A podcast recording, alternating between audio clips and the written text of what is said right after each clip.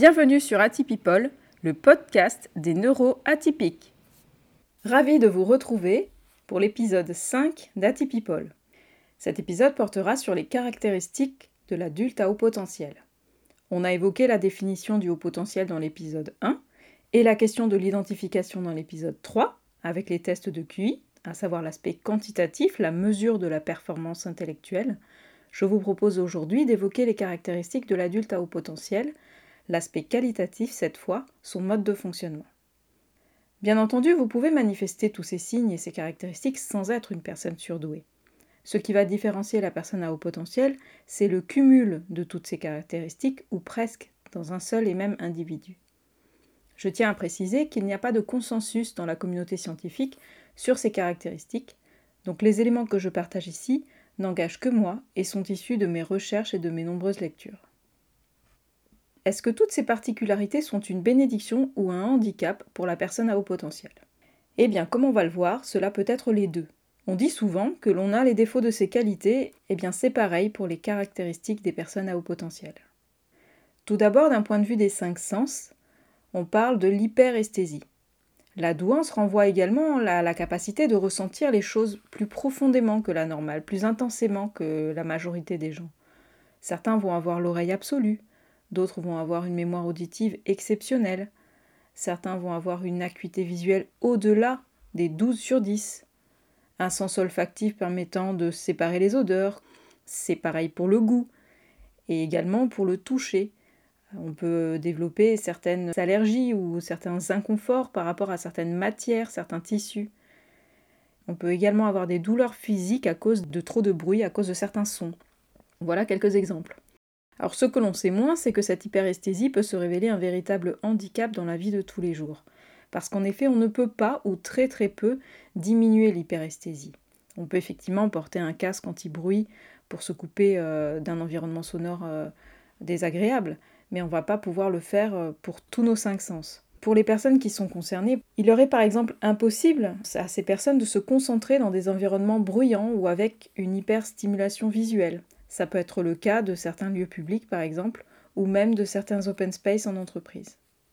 Il faut imaginer que toutes ces stimulations sensorielles, elles sont vraiment très importantes et l'effort intellectuel nécessité pour le traitement de ces stimulations va entraîner un épuisement chez les sujets à haut potentiel par leur récurrence. Elles peuvent entraîner donc une fatigue constante et chronique. Il faut mettre en lien cette faculté de percevoir euh, avec ses cinq sens et la méthode de traitement des données sensorielles, euh, car comme je le disais, il y a impossibilité pour le cerveau d'établir des priorités dans le traitement des données qu'il reçoit. Si vous êtes à haut potentiel et que vous êtes au restaurant et que vous êtes avec quelqu'un qui vous parle, euh, vous entendez également la conversation du couple d'à côté, par exemple. Alors votre cerveau a du mal à savoir laquelle des deux conversations il doit écouter.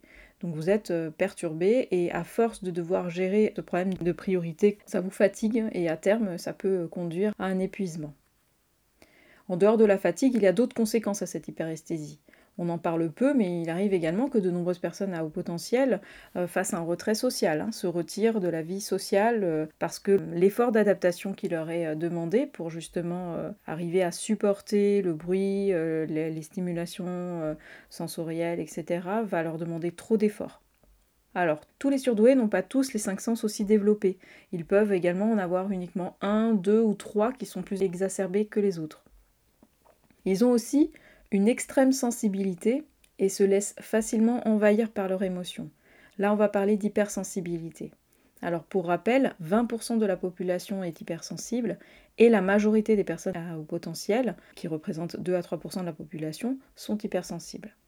Donc l'hypersensibilité, elle comporte deux caractéristiques, l'hypersensibilité sensorielle, hein, qui renvoie à l'hyperesthésie dont je viens de parler, et l'hypersensibilité émotionnelle et affective. Là, c'est l'idée de l'ascenseur émotionnel avec ses variations intenses et rapides, où la personne à haut potentiel va alterner des hauts très hauts et des bas très bas ce qui peut euh, bien sûr causer des problèmes avec l'entourage qui ne comprend pas toujours ces montagnes russes euh, émotionnelles. Je pense notamment aux conjoints ou, même aux enfants, dans l'entourage très proche. Alors, permettez-moi de lire une citation de Pearl Buck qui est citée dans le petit e-book hein, très bien fait de Anne-Laure Fontanaz et qui résume chez le haut potentiel ces deux notions d'hyperesthésie et d'hypersensibilité. Je cite Pour lui, un effleurement est un coup, un son est un bruit, un malheur est une tragédie, une joie devient extase, l'ami un amoureux, l'amoureux est un dieu, et l'échec, c'est la mort. Également, les personnes à haut potentiel ont un cerveau toujours en surexcitation. Ils s'interrogent beaucoup. Il peut s'agir des interrogations liées à la métaphysique, à la philosophie ou, ou tout autre sujet. Leur cerveau est toujours en pleine agitation, ce qui les empêche même parfois de dormir. Leur cerveau est comme un petit vélo qui pédale en continu. Alors sur cette notion-là, j'ai envie de citer le livre Je pense trop de Christelle Petit-Colin et également le livre On est foutu, on pense trop de Serge Marquis. La personne à haut potentiel a même tendance à métapenser, c'est-à-dire à observer et faire sa propre autocritique de sa pensée, de sa manière de penser. Ce sont également des personnes qui ont besoin de faire plusieurs choses en même temps.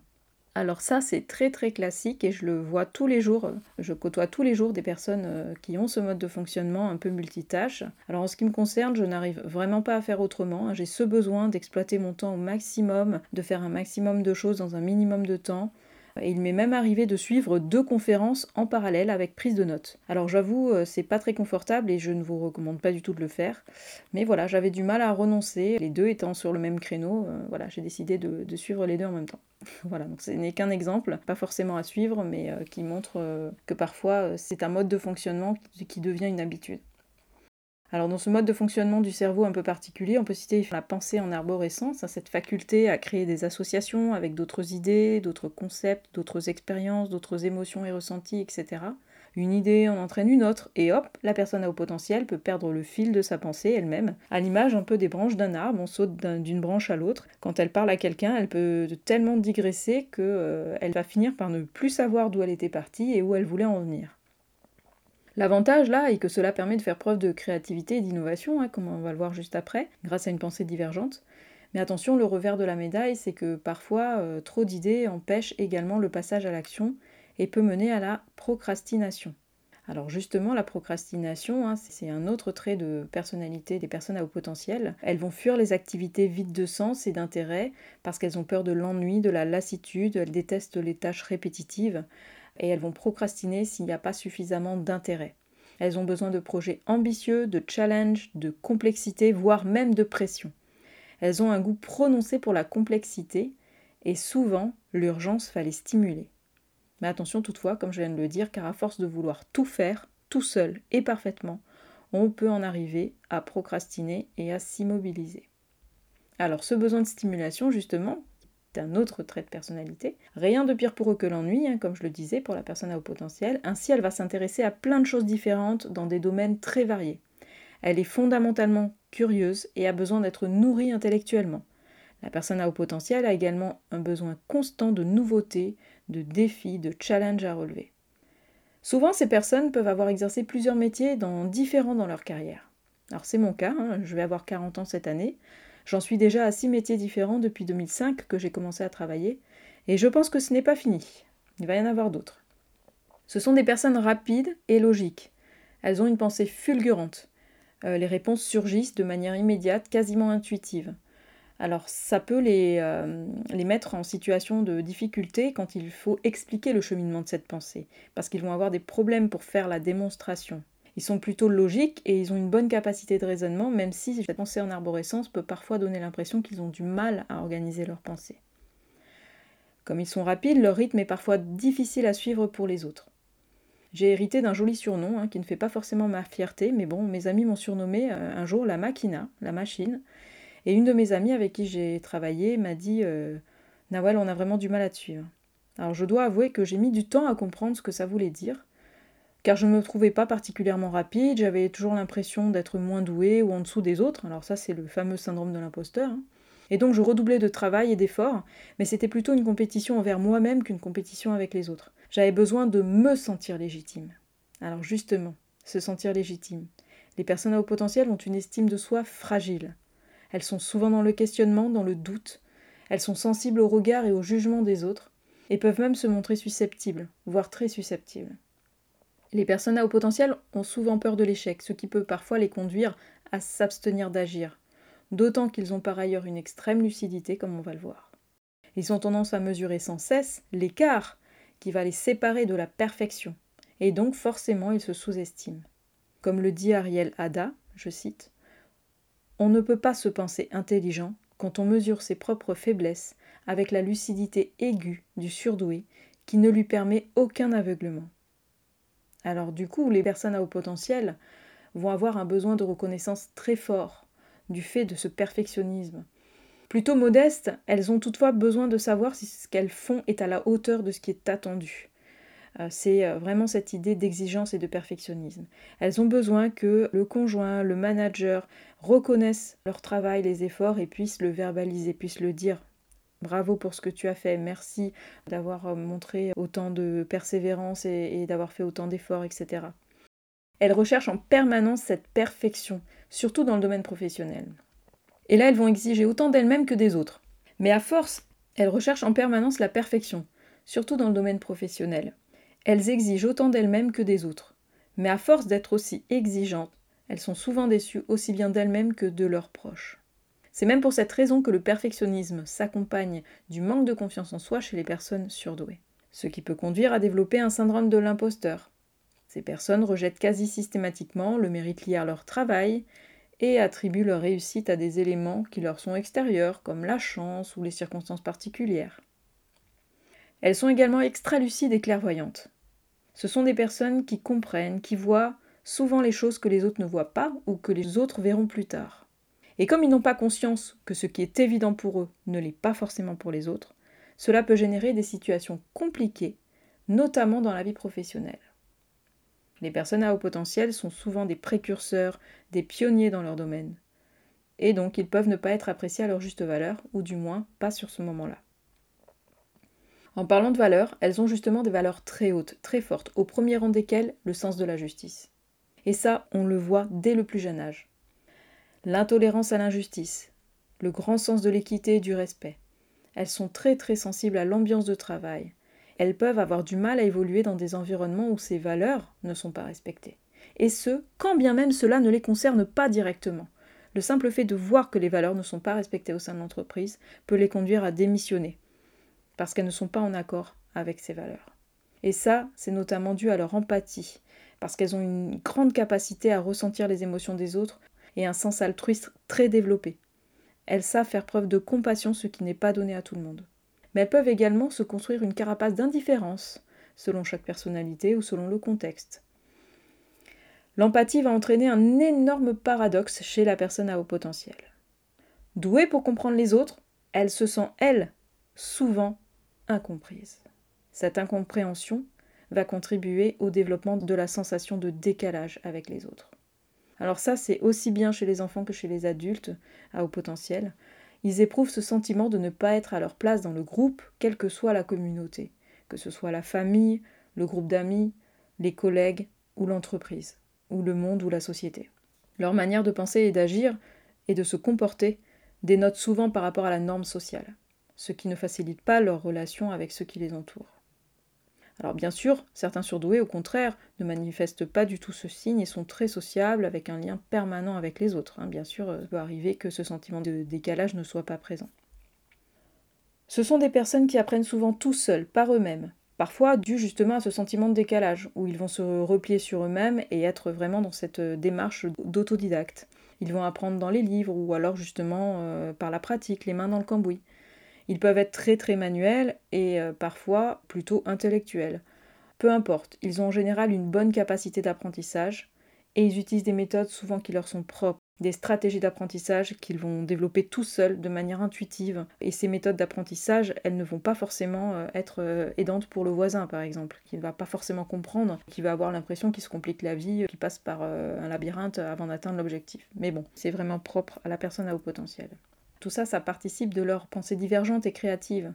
Ils ont une imagination débordante la plupart du temps. Et comme je l'ai dit précédemment, elles sont douées pour trouver des solutions innovantes et avoir des pensées divergentes. Mais qu'est-ce que la pensée divergente? C'est une pensée spontanée, fluide et non linéaire, basée sur la curiosité et la non-conformité. Ce type de pensée est très courant chez les enfants, car leur fraîcheur, leur joie de vivre, leur imagination débordante offrent plus de liberté à leur mode de raisonnement et de pensée. Ils ont moins de filtres. Dans le monde du travail, là où on a toujours été conditionné à produire des compétences similaires, un mode de pensée unique, les entreprises aujourd'hui commencent à prendre conscience que la pensée divergente, la créativité, favorise l'innovation, et elles sont de plus en plus nombreuses à valoriser et même à rechercher ce type de compétences, particulièrement aujourd'hui, dans le monde actuel, dans un monde qu'on qualifie de VUCA. J'ai envie de citer Albert Einstein, qui disait La créativité, c'est l'intelligence en s'amusant. C'est exactement ça pour les hauts potentiels. En parlant de mots, ils ont une intelligence verbale plutôt développée. Ceux qui ont passé le test Waze ont en général des scores très élevés sur l'indice de compréhension verbale. Ils vont avoir le sens des mots, à savoir une acuité verbale très importante. Utiliser chaque mot à bon escient, en ayant pesé l'importance, le poids de chaque mot. Ce sont des personnes qui vont avoir un humour particulier, maniant très bien le verbe, parfois de manière décalée ou même cynique. Leur humour n'est pas toujours bien compris. Ils ont la plupart du temps le sens de l'argumentation, une force de conviction importante. Ils savent rallier les autres à leur cause. Ce sont souvent des leaders, des personnes qui adorent les débats d'idées. Ils sont toujours en quête de sens, ils ont besoin de comprendre. Ils ne peuvent pas obéir à un ordre sans en comprendre l'intérêt, le sens. Ils peuvent être déconcertés par l'incohérence. Ils aiment les discussions profondes et se contentent difficilement de parler de la pluie et du beau temps. Il y a une forte quête de sens chez eux, y compris dans le domaine spirituel. D'où me vient cette intuition? À quoi elle sert? Comment puis-je la travailler? Ce sont des questions que j'ai parfois en coaching. Étant moi-même très intuitive, hein, y compris dans ma pratique de coaching, j'ai longtemps cherché à me rassurer en me raccrochant à mes outils.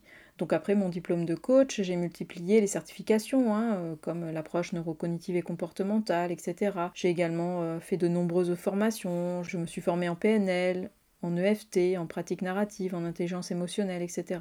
Tout ça pour essayer de rationaliser et surtout pour pouvoir théoriser ma pratique. Quand une intuition survenait par rapport à un aspect du coaching, je me raccrochais à quelque chose de concret parmi mes outils qui puisse expliquer cette fulgurante intuition. Mais aujourd'hui, je suis beaucoup plus à l'aise et j'assume complètement cette part d'intuition dans ma pratique. Mon intuition et mes émotions sont devenues mon GPS, ma boussole dans ma pratique d'accompagnement comme dans tous les autres domaines de ma vie d'ailleurs. On pourrait en faire un sujet de podcast d'ailleurs, si ça vous intéresse. Alors je vais m'arrêter là. J'ai évoqué les principales caractéristiques de la personne à haut potentiel, mais il y en a tant d'autres. Et comment ne pas se perdre dans tout ça? Comment faire le tri? Comment fait-on quand on se reconnaît dans toutes ou presque de ces caractéristiques? Pas besoin d'aller nécessairement passer un test, hein, je vous renvoie à l'épisode 3 pour ce sujet. En revanche, je vous encourage à vous faire accompagner sur ce chemin de découverte de soi. Se découvrir, découvrir tous vos super pouvoirs au regard de cette nouvelle information, vous êtes à haut potentiel. Vos particularités prennent d'un coup tout leur sens. Vous comprenez qui vous êtes et comment vous fonctionnez. Vous décidez d'assumer votre différence, de la vivre pleinement et même d'exploiter tous vos potentiels, de rayonner enfin dans votre grandeur. Apprenez à vous connaître et vous serez encore plus épanoui et heureux dans votre vie. En conclusion, j'ai envie de citer un passage de la préface du livre Adulte surdoué, cadeau ou fardeau du docteur Valérie Foussier. Je cite. Et moi dans tout cela, où est mon originalité? De quelle richesse ai-je envie de tirer parti? Et il me semble que la vraie voie est là, se trouver, dans la vérité de son être, plutôt que se suradapter encore un peu mieux à l'environnement. Je vous laisse avec ces quelques mots. Je vous donne rendez-vous dans 15 jours pour une interview surprise. Je vous en dirai plus sur le groupe Facebook Atypipol. Je vous retrouve également mercredi sur le podcast Atypiquiste pour les parents d'enfants atypiques pour traiter le même sujet chez l'enfant, les caractéristiques de l'enfant précoce. D'ici là, retrouvez-moi sur mes réseaux sociaux